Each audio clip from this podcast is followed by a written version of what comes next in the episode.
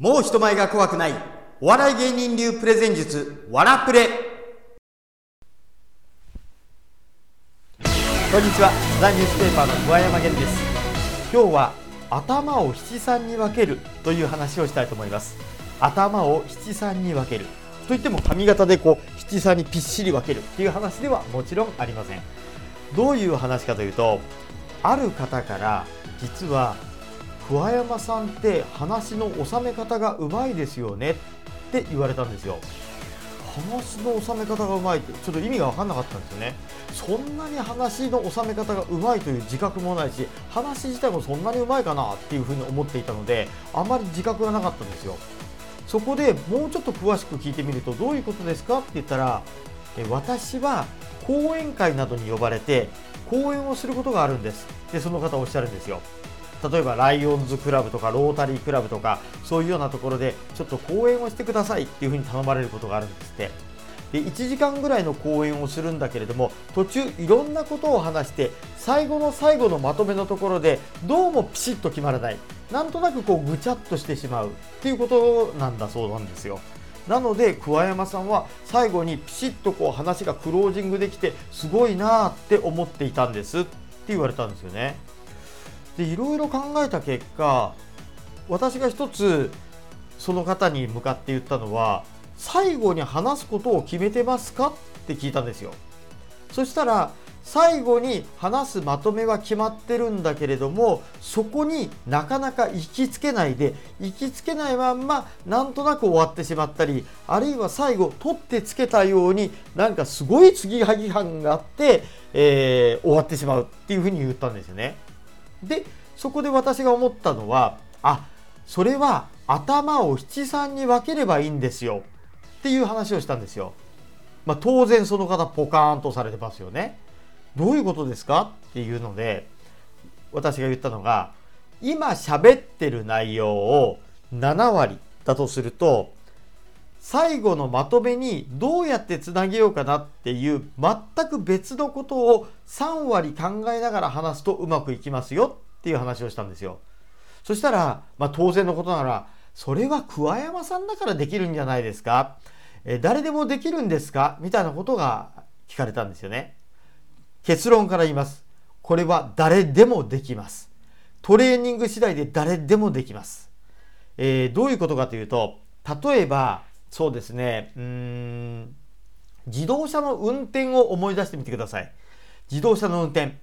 最初に教習所で習う時には、もうガッチガチですよね。ガッチガチで前見て、後ろ見て、えっ、ー、と、ギアを入れて、えー、安全点検して、バックミラー見て、サイドミラー見て、えっ、ー、と、窓、あのなんか危険はないかなとかって言いながら、えブレーキをやって、サイドブレーキをやってって、もう、ウィンカー出してとかってすごいガッチガチじゃないですか。一個一個の手順にめちゃめちゃ追われてて、とてもじゃないけども他のことが考えられないっていう状態になるじゃないですか。ところが、これ慣れてくるとどうなるかというと、運転しながらもちろん安全に気を配ってラジオをかけながら隣の助手席の人と会話をしたりとかできるじゃないですか。つまりこれ運転するということが作業分野に入っていてもう無意識でできる自動操縦になってるっていうことなんですよね。だから喋るということとか、えー、他のことを考えるっていうことを自動操縦にしてしまえばいいと思うんですよ。あの、自動車の運転で分かりにくい方、あるいは免許を持っていない方で、もう一つ、例えば例を出すと、えー、歩きながら音楽を聴いて、景色を楽しみながら目的地まで行く。まあ普通ですよね。割とできることですよね。まあ歩きスマホがどうのっていう問題を置いといて、音楽を聴きながら景色を楽しんで、あ、もうこんな時期か、もみじが赤くなってきたなとか、あ、昨日まで咲いてなかった花がちょっと膨らみかけてるな、みたいなこととか、言いながら、あ、今日は会社に行かなきゃいけないからどこどこ駅で降りて、なんていうのは普通にできることじゃないですか。ところが、歩き始めた時、まだ捕まり立ちの1歳、2歳の頃なんていうのは、とてもじゃないけどそんなことできませんよね。もう歩くバランスを取る右足を出す左足を出すとかでものすごく高度なことを求められてていっぱいいっぱいになるじゃないですか。ところがこれも慣れてくればできるようになりますよね。つまり慣れてくれば全然できることなんですよ。でその時に要は癖づけをするということなんですよね。例えば癖で言うといい癖悪い癖いろいろありますけれども貧乏ゆすりをする癖がある方いるじゃないですか。で貧乏ゆすりをしてる時って、えー、1分間に何回ゆすってとかそんなの考えてませんよね。なんとなくやっちゃってる。このなんとなくっていうのが実はポイントで喋っている時にもこう喋りながら大体こんなことを喋っているよって言いながら私も今自動操縦で喋っています。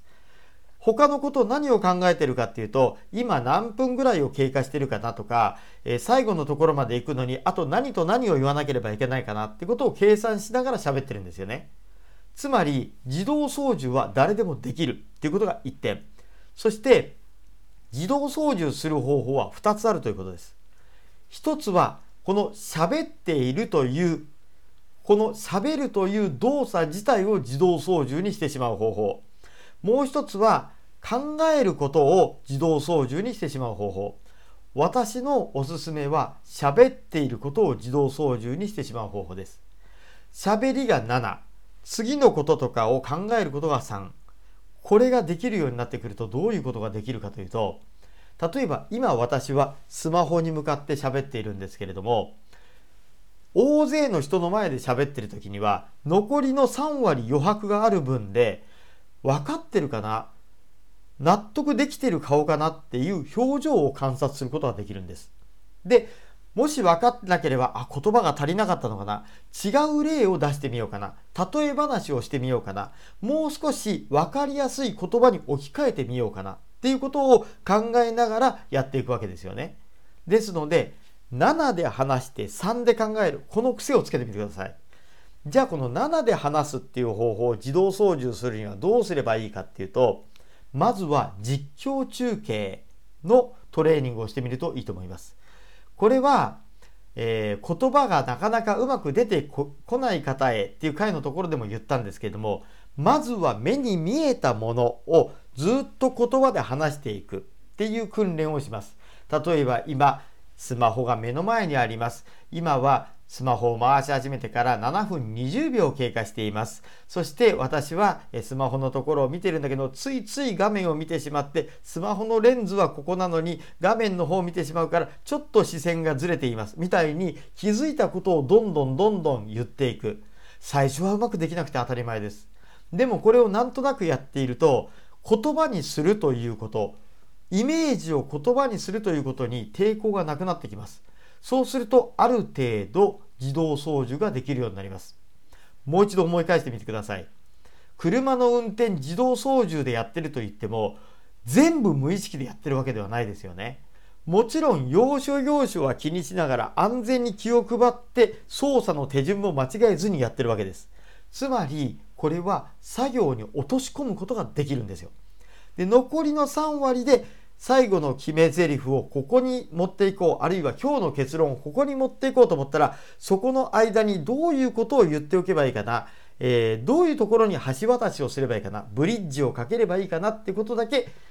気をつけていれば最後ぐちゃぐちゃぐちゃってならずに済むということなんですね。もう一度まとめましょう。まずはクロージングをしっかりしたいと思ったら着地点を決めておくっていうことが1個。そしてもう一つは頭を七三に分けて7で喋って3で着地点までの道のりあるいは架け橋を考えるということ。そして7で喋ることを可能にするのは10割使わず7割で喋れるのを可能にするのは日頃のトレーニング。それは実況中継みたいなトレーニングをしておけば大体こんなことを話せばいいなっていうイメージだけで言葉にすることができます。え今日は頭を七三に分ける。そしてクロージングがうまくいくというようなことについてお話ししました。